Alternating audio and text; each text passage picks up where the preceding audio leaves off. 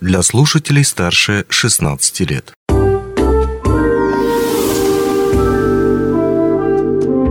Гости дневного эфира.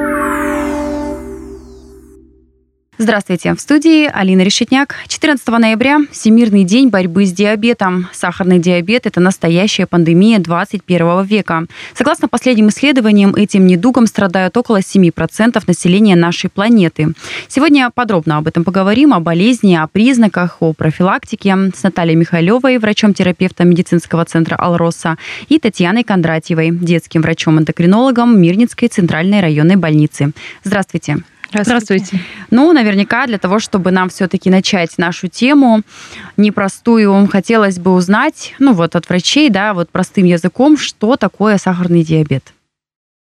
Сахарный диабет – это заболевание, связанное с дефицитом инсулина или невозможностью клеток воспринимать его а, и сопровождающийся высоким уровнем сахара, то есть глюкозы в крови. Угу. А какие симптомы должны насторожить человека, да, и взрослого, и про ребенка поговорим, для того, чтобы понять, что уже нужно обратиться к врачу, да, сдавать анализы и так далее. Вот давайте, наверное, начнем со взрослых. Угу. К нам обычно обращаются э, жалобами на сухость во рту, жажду, повышенная потливость, э, частое мочеиспускание. И при сдаче анализа крови на сахар выявляется гипергликемия, то есть повышенный уровень. То есть это главные такие пункты, вот да. если mm нужно обращать внимание. А детей? У детей, в принципе, похожие симптомы, но они часто проявляются более ярко. То есть ребенок много пьет, раз, два, три раза больше, чем обычно, а часто тоже мочится и очень часто сопровождается сильным похуданием. То есть буквально на несколько килограммов за пару месяцев может похудеть. Ну и прочие симптомы. Сухость во рту, нарастающая слабость, инфицирование раны, кожных, кожные воспаления различные. Угу. А, а что касается бессимптомного протекания болезни, да, особенно, наверное, в первую очередь это касается детей, а в том плане, что дети, наверное, не всегда могут сказать, сообщить, да, о том, что как-то не так себя чувствуют. Ну и, конечно, тоже взрослых. Вот бывает такое? Угу что человек уже заболел, да, но это никак не, не проявляется абсолютно. Бессимптомное течение, как правило, у взрослых. А у детей бывает, что действительно ребенок не пожалуется, то есть взрослый должен быть повнимательнее в этом плане. То есть у детей без симптомов все это проходить не может? Без симптомов может до клинической картины. То есть пока у нас э, еще инсулина хватает своего, скажем. А у взрослых, как правило, бывает часто бессимптомное.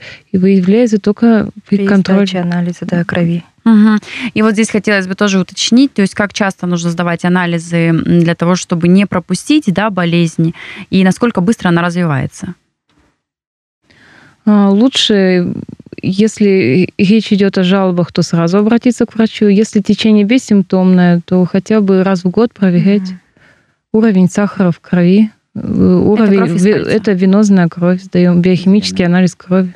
Угу. А, скажите, пожалуйста, вот, наверное, самая такая распространенная история сахар, понятно, тем более, что в наше время огромное количество продуктов питания, которые превышают все дозволенные рамки содержания сахара, особенно это лимонады, вот какие-то а, такие вот упакованные сладости, да, которые очень любят дети, ну и взрослые, в принципе, периодически едят. Есть ли какая-то прямая связь, если человек здоров, а, и он, например, а, часто употребляет там в течение дня вот такие вот продукты. Может ли это развить диабет ну, в будущем? Если есть э, генетическая предрасположенность, если инсулин резистентный, если есть заболевание поджелудочной железы, то может спровоцировать э, развитие хронического заболевания, вот сахарного диабета. Если речь идет о детях, то все начинается с лишней массы тела, то есть э, тут прямая дорога к сахарному диабету второго mm-hmm. типа во взрослом возрасте, то есть лишний вес, ожирение, нарушение инсулинорезистентности и сахарный диабет в будущем потенциально. Угу. Как часто можно детям давать сладости и в каком количестве для того, чтобы это все было в допустимых нормах и не переросло в итоге в болезнь? Ну, считается, чем меньше, тем лучше но совсем мы, как правило, не исключаем, можно перейти на так называемые полезные сладости. Это Сухофрукты. Это сухофрукты, свежие фрукты, а, морсы, компоты сладкие в таком виде. Можно в пастилу в небольшом количестве. Если речь уже идет о конфетке, шоколадке, ну, одну штучку в день. Одну в день. Да. Или а, если есть лишняя масса тела, то мы вообще стараемся это исключить. Ну, первое, что будет, э, это набор веса, в первую очередь, у ребенка потенциально. Угу. А скажите, пожалуйста, какие продукты питания лучше включить все-таки в рацион для того, чтобы не спровоцировать диабет? То есть понятно, что мы сейчас говорим сладкое, ну, исключаем, да, если уже о нем говорить не будем, здесь все понятно. Имеется в виду вообще, в принципе, питание, да, вот и ребенку, и взрослому, какие продукты лучше добавить, вот как они вот положительно влияют на организм? Ну, если речь о ребенке, опять же, да и о взрослом тоже, питание должно быть рациональным. То есть должны быть э, и фрукты, овощи в рационе, и крупы, и мясо нежирное, и молочные продукты. То есть в первую очередь разнообразное питание должно быть. А, уменьшить желательно количество углеводов, быстрых углеводов в пище. Быстрые углеводы это опять же сладости, это сладкие напитки, газировки, а, крахмал содержащие продукты. Хлеб. Хлеб, Хлеб да, поменьше. Белые особенно тоже, да. сорта, сдобу, mm. вот это вот поменьше. Фастфуд различный. У взрослых то же самое, да? У взрослых то же самое. Угу. Ну и рассчитать калорийность белков, жиров, углеводов. Ну, то, чтобы всего хватало. количестве, да.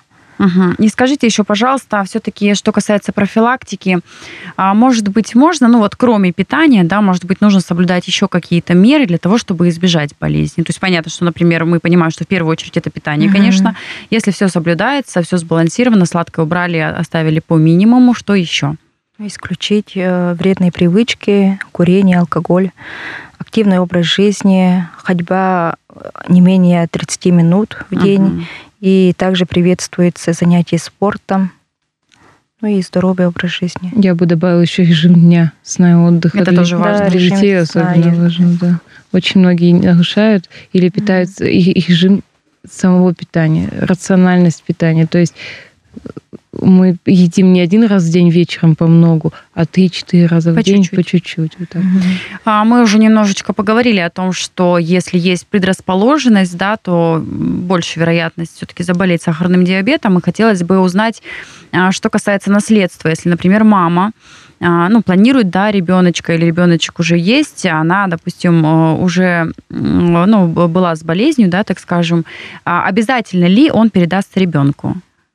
Передастся генетическая предрасположенность. То есть он может заболеть, если неправильный образ жизни, а может не заболеть.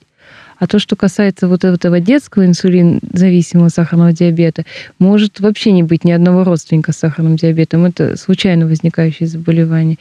Я бы по нему хотела пару слов еще сказать. Конечно. У нас начался не только в городе, не только в регионе, а по всей России рост инсулин-зависимого сахарного диабета не классического. Раза в 2-3 больше стало детей потому что после перенесенных инфекций, коронавирусная инфекция в том числе провоцирует, специалисты об этом говорят. Ослабевает иммунитет или как это связано? А, получается, там ну, существует теория как а, поражение аутоиммунного клеток поджелудочной железы. В общем, это не к тому, что сейчас это очень частая болезнь, которая инсулинозависимый сахарный диабет, но настороженность родителей я бы советовала не терять на этот счет, внимательно следить за детьми, чтобы они в тяжелом состоянии уже не попали в больницу. Ага. И вот все те симптомы, которые я перечислила, чтобы внимание родителей обращали. Да, а детям сдавать как часто нужно анализы тоже, чтобы не пропустить момент? Достаточно будет одного раза в год?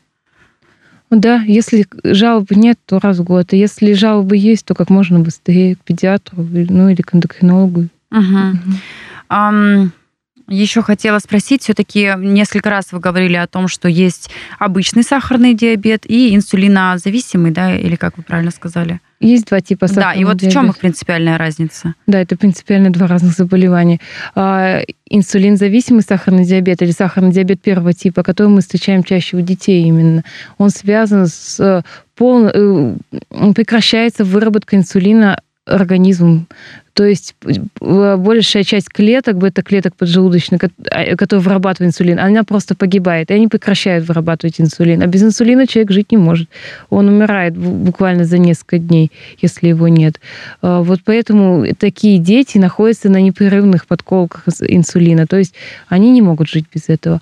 А второй тип – он связан с неправильным нашим образом жизни. Он связан с тем, что очень много углеводов попадает с едой, вырабатывается очень много инсулина, и клетки просто прекращают его воспринимать, этот инсулин. Угу.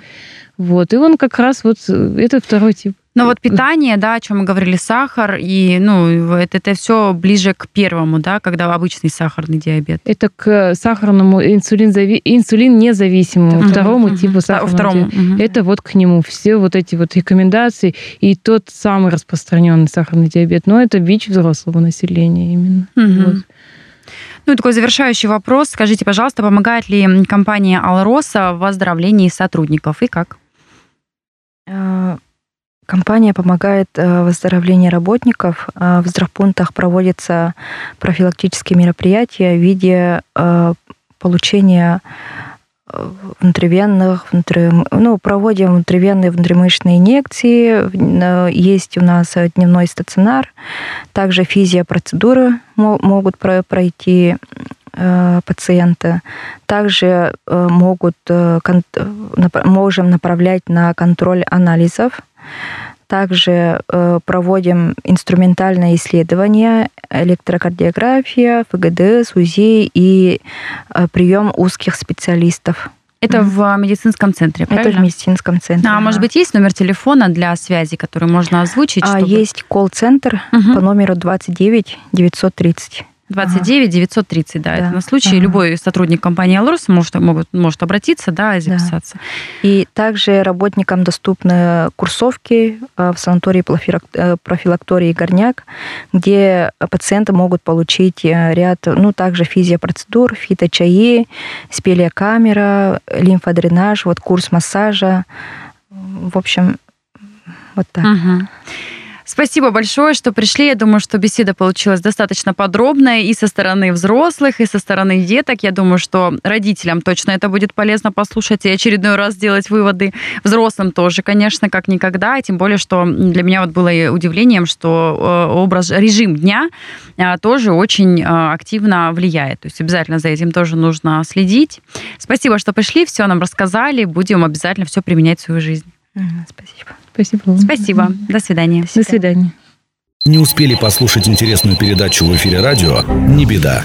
На помощь приходят подкасты от радио «Алмазный край». Кстати, а что такое подкасты? Подкаст – это аудио или видеопередача, которую вы можете найти в интернете и послушать в любое удобное для вас время. Достаточно ввести в поисковике «Подкаст Алмазного края», а дальше останется только перейти по ссылке и подписаться на интересный для вас подкаст.